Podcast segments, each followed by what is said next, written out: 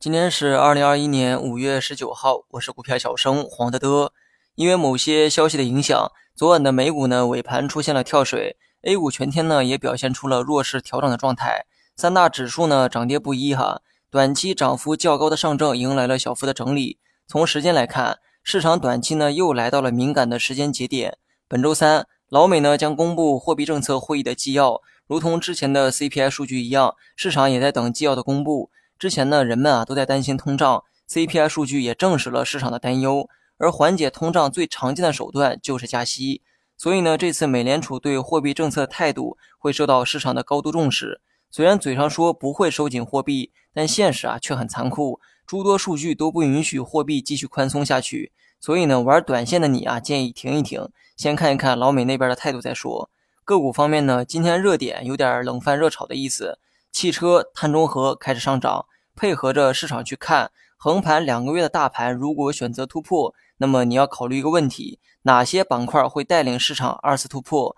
你可以说大盘位置太高不会突破，但如果选择突破的话，这将是你必须考虑的问题：是新题材带领市场突破，还是老题材迎来第二春？这个新题材啊，目前呢还没有看到。不过老题材啊是确定的，无非就是新能源车、碳中和、白酒等等。如果市场真的突破，开启第二波上升浪，我认为呢会是老题材去带动。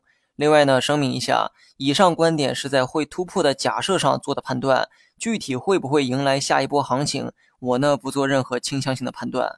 那么最后呢，说一下大盘，今天调整呢依旧保持在五日线上，所以啊，短线趋势可以继续看反弹。跟昨天一样，今天呢也是缩量整理的走势，所以理论上昨天和今天没有什么区别，只不过用了两天时间完成了整理而已。预期方式呢可以沿用昨天的标准，市场缩量整理就是纠结的过程。此时呢又恰巧碰上了消息层面的时间窗口，所以啊市场的纠结呢必然会被放大，甚至短期的走向可能会被消息所左右。这里指的消息就是上文说的美联储货币政策会议。那么技术分析层面呢，继续紧盯五日线，不破五日线就继续看反弹。消息呢可能会左右技术走势，但消息本身啊又无法预测，所以呢，短线你只能接受市场被动情绪的反馈，看到市场情绪之后再决定是否更改预期。